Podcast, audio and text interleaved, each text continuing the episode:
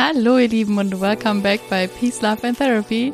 Und heute soll es eine ganz kurze Solo-Podcast-Folge geben und zwar zum Thema Ghosting.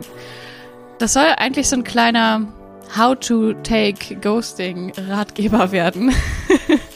Einfach als Reminder, was du tun kannst, wenn dich jemand geghostet hat. Alle, die dieses Wort nicht kennen, Ghosting beschreibt das Phänomen, des modernen Zeitalters, in dem man über diverse ja, elektronische Geräte kommuniziert, kann man das so sagen.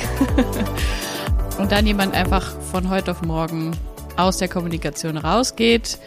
Ich glaube, es gibt sogar noch ein Wort dafür, wenn die direkte Kommunikation abgebrochen wird, aber sowas wie Likes und Views und so passieren noch. Das ähm, habe ich aber gerade vergessen, wie das Wort ist. Ist ja auch egal. Das ist ein New Age-Begriff. Ghosting beschreibt auf jeden Fall dieses Phänomen, eine Person, die du entweder gedatet hast oder vielleicht sogar in einer Beziehung mit der warst oder in einer Freundschaft, verschwindet vom einen Tag auf den anderen, meldet sich nicht mehr, ist nicht mehr erreichbar, antwortet nicht mehr. Und was du dann tun kannst und vielleicht auch, warum das so schmerzhaft ist, darüber wollen wir heute reden. Und ich hoffe, ihr könnt was mitnehmen. Also, nachdem wir jetzt geklärt haben, was Ghosting überhaupt ist, würde ich gerne noch so ein paar verschiedene Kategorien aufmachen, von der Art der Beziehung, in der geghostet wird. Also sagen wir mal, es ist jetzt zum Beispiel das schöne moderne Online-Dating. Und im Online-Dating schreiben wir vielleicht mit vielen Personen, da entwickeln sich unterschiedliche Unterhaltungen und irgendwann ist einfach das Interesse nicht mehr da und dann wird von heute auf morgen nicht mehr geantwortet. Das ist, finde ich, so die mildeste Form des Ghostings in Anführungsstrichen. Wo ich aber schon sagen würde, okay, wenn du mit der Person noch nicht so eine tiefe Bindung und so eine tiefe Beziehung hast, natürlich wäre es netter, einfach zu schreiben, hey du, ich habe keine Lust mehr, irgendwie das hier fortzuführen. Schönes Leben noch, vielen Dank. Aber das würde ich jetzt mal so als die wirklich die kleinste, simpelste Form von Ghosting in Anführungsstrichen bezeichnen. Wenn du mit einer Person, wie gesagt, noch nicht mal ähm, im, im Real Life Kontakt hattest, die noch nie gesehen hast dann fällt es mir persönlich schwer, da wirklich von Ghosting zu sprechen, weil ähm, dieses Phänomen an sich hat es wirklich in sich und kann echt wehtun. Und ja, es kann auch wehtun, wenn dir jemand, der mit dir geschrieben hat, vielleicht sogar über einen längeren Zeitraum, die viel von sich erzählt hat oder du viel erzählt hast. Das kann enorm wehtun. Aber was da am meisten wehtut, ist meistens dieses Zerplatzen der Illusion von der Person, die du dir in deinem Kopf ausgemalt hast. Also sprich, wenn wir mit der Person nur über Schriftverkehr Kontakt haben, dann baut unser Kopf alles Mögliche zu dieser Person schon an Leben und an Hintergrund und Charaktereigenschaften dazu, damit wir da eine Connection aufbauen. Wir wissen aber nicht, ob das überhaupt deckungsgleich ist mit der, mit der realen Person. Also sprich, wir haben ein Bild von einer Person im Kopf, die wir gar nicht richtig kennen. Und das kann schmerzhaft sein, wenn einfach diese diese Luftblase zerbricht, äh, beziehungsweise wenn, wenn diese Illusion, die wir uns da gemacht haben im Kopf, dann halt äh, zu einem abrupten Ende kommt. So. Da finde ich, ist es hilfreich, mir bewusst zu machen, dieser Sache, der ich gerade hinterher traue, ist ein in meinem Kopf entstandenes Szenario von einer Person, die ich noch gar nicht richtig kenne. Also mir da wirklich so einen Reality-Check ähm, in den eigenen Kopf und ins eigene Haus zu holen und dann einfach weiterzumachen, beziehungsweise mich auf mich zu fokussieren, zu schauen, was tut mir jetzt gut. Kommen wir jetzt also zu den Formen von Ghosting, wo ich wirklich von echtem Ghosting sprechen würde, sprich, wenn wir die Person kennen, ähm, wenn wir intensiven Kontakt haben, wenn irgendeine Form der Beziehung bestanden hat oder beziehungsweise immer noch besteht, weil nur weil jemand sich nicht mehr meldet, ist die Beziehung ja nicht non-existent. Sie ist halt nur ohne Kommunikation dann ab dem Moment. Ich würde sagen, es ist offensichtlich, dass es schmerzhafter ist, je enger ich mit der Person in Verbindung stand. Also sprich, wenn es zum Beispiel sogar eine sich anbahnende Beziehung war, die vielleicht über ein paar Monate schon ging, oder wenn es vielleicht sogar eine jahrelang bestehende Freundschaft ist oder war, dann ist dieses von einem Tag auf den anderen keinen Kontakt mehr zu haben besonders schmerzhaft. Und da ist auch mein erster Impuls zu sagen, okay, da können wir nicht wirklich, glaube ich, drum rumkommen. Jetzt kommt hier zwar so ein Glaubenssatz von mir, den musst du nicht übernehmen, aber ich halte ihn für wahr.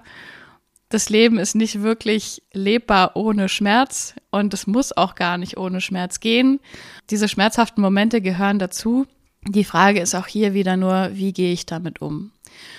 Und ich finde, beim Ghosting ist es wirklich, es ist eigentlich ein Trauerprozess, ein Trennungsprozess, der aber ständig verhindert wird von Gedanken und von dem Wunsch nach Klarheit, von dem Verlangen, eine Erklärung zu bekommen, von dem immer wieder zurück in die Wut oder in die Hilflosigkeit oder in, ähm, ja, in quasi durch alle Emotionen einmal durchzugehen, da kann so ein richtiger Trennungsprozess, ein richtiger Trauerprozess gar nicht richtig durchfließen, weil es eben ständig wieder unterbrochen wird von den Gedanken, warum, woran liegt's, was ist passiert, was habe ich vielleicht falsch gemacht, was ist der anderen Person passiert, was ist da los, gibt's einen Grund, gibt's keinen Grund, was kann ich tun, hätte ich was anders machen können, bla bla bla.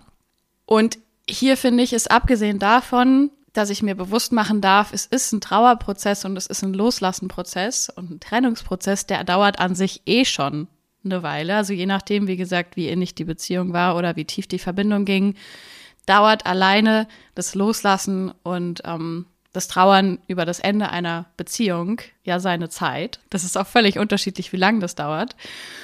Allerdings kann sich das unnötig lange in die Länge ziehen, wenn ich immer wieder diese Gedankenloops mache. Und da finde ich, ist ein sehr, sehr, sehr, sehr wichtiger Impuls zu schauen, was kann ich denn tun, um für mich innerlich diese Klarheit oder dieses dieses Verlangen nach Erklärung oder nach ähm, Aussprache oder so, das für mich irgendwie zu handeln. Und ich finde zum Beispiel, einen Brief zu schreiben und einfach mal all das zu sagen, was ich gerne sagen würde, auch wenn es vielleicht nie bei der Person ankommt, aber für mich das einfach mal runterzuschreiben, um es zu verarbeiten, eine sehr sinnvolle Idee oder irgendeine Form von Abschiedsritual zu machen. Vielleicht muss das auch mehrmals gemacht werden, weil es vielleicht nach dem ersten Mal noch nicht geklappt hat, meine Gedanken trotzdem immer noch um die Frage kreisen, wie, warum, wieso, weshalb und so weiter. Gleichzeitig ist es wirklich eine Frage auch von einer gewissen Disziplin, wie weit kann ich mich selber aus diesem Gedankenstrudel rausholen. Und was da auch ganz klar dazu gehört, gerade in der aktuellen Zeit von sozialen Medien ist es, finde ich, umso wichtiger, mir einen ganz klaren Step zu setzen, beziehungsweise ganz klare Grenzen zu ziehen und zu sagen, hey, ich möchte mir nicht mehr jeden Tag dieses Thema immer und immer und immer wieder ins Gedächtnis rufen. Also sprich, Inhalte von den Personen auf Social Media die ganze Zeit anzuschauen, zu gucken, was macht die Person, wo ist sie, mit wem. Ich sag euch, es ist schmerzhaft genug, über Ghosting hinwegzukommen, selbst wenn ich mich nicht jeden Tag mit dieser Person beschäftige. Wenn ich das aber jeden Tag tue, dann ist es wirklich fast unmöglich, davon in einem schnellen oder in einem, in einem sauberen Prozess loszulassen. Das heißt, je sauberer du den Cut für dich machst, desto leichter ist es. Ja, vielleicht wird dieses Verlangen danach nach einer Erklärung immer noch mal hochkommen. Es wird vielleicht auch irgendwann kommen, aber es kommt nicht schneller, wenn du jeden Tag noch mal extra leidest und extra krass daran festhältst und äh, deinem eigenen Kopf immer wieder dieses Futter gibst. Also wichtigster Impuls, einen harten Entzug machen, was Inhalte zu dieser Person angeht. Wenn es dir leichter fällt, auch Chats löschen oder blockieren oder Fotos löschen oder was auch immer, auf jeden Fall ist es wirklich, finde ich, wie so, wie so ein Drogenentzug. Da muss ich wirklich streng mit mir sein und darf Disziplin an den Tag legen, weil sonst kann der Trauerprozess nicht losgehen. Und ja, Menschen trauern unterschiedlich und vielleicht möchte nicht jeder für äh, den Trauerprozess alle Bilder löschen, weil da möchte man noch mal ein bisschen hinterher trauern. Kann man machen. In diesem Fall würde ich aber auch sagen, verlängert es den Prozess und verhindert, dass die Emotionen wirklich fließen können, weil ich noch ständig diese Loops in die Vergangenheit mache und nicht dafür sorge, dass meine Gefühle im Hier und Jetzt fließen können.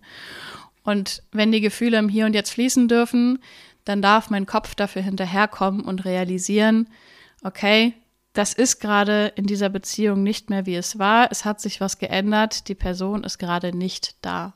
Das kann natürlich sein, dass die Person irgendwann wieder auftaucht, was auch immer dann der Fall ist, was auch immer ich dann möchte, wie auch immer ich dann damit umgehen möchte. Das ist nochmal eine völlig andere Geschichte. Der wichtigste Faktor ist, im Hier und Jetzt zu bleiben, nicht in die Vergangenheit innerlich gedanklich zu wandern und nicht in die Zukunft, also soweit es eben möglich ist, mich immer wieder daran zu erinnern, mich zu disziplinieren, harten Entzug zu machen, wie gesagt, was Inhalte angeht und mich dann auf mich und diesen Loslassprozess zu konzentrieren. Und was in diesem Loslassprozess, finde ich, auch helfen kann, ist überhaupt wieder zu schauen, was bringt mich denn zu mir? Also, wo kann ich wieder mehr Fokus auf mich setzen? Wo habe ich vielleicht in letzter Zeit zu viel im Außen gesucht nach ähm, Beschäftigung, nach Bestätigung, nach Bedürfniserfüllung? Wo kann ich wieder mehr für mich tun? Ja, das ist so ein, so ein Dauerbrenner. Also bei mir zu schauen, was brauche ich gerade und was kann ich an Selbstfürsorge für mich tun.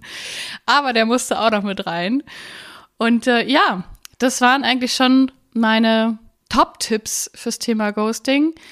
Ich glaube, wie gesagt, dass es da nochmal leichte Unterschiede gibt, je nachdem, wie lange die ganze Beziehung, sag ich mal, ging oder die Freundschaft oder was auch immer und wie tief es ging, ob ich die Person vielleicht irgendwo nochmal sehen muss oder ob ich wirklich einen harten, harten, harten Entzug machen kann. Das sind alles nochmal Unterschiede. Aber wie gesagt, es braucht vielleicht manchmal ein paar Loops mehr. Also diese diese Minuten jetzt mit den, mit den Top-Tipps hier dürfen wir uns auch gerne öfter anhören, wenn wir gerade in so einer Situation sind. Aber that's it. Ich hoffe, ihr konntet, wie gesagt, was mitnehmen, wenn ihr das jemals erlebt habt. Wenn ihr das vielleicht gerade durchmacht oder wenn irgendwer, den ihr kennt, das gerade durchmacht, dann könnt ihr gerne diese Folge teilen. Ihr könnt auch gerne mit mir teilen, was euch geholfen hat. Vielleicht sind es auch nochmal völlig andere Dinge. Ich freue mich darauf, von euch zu hören.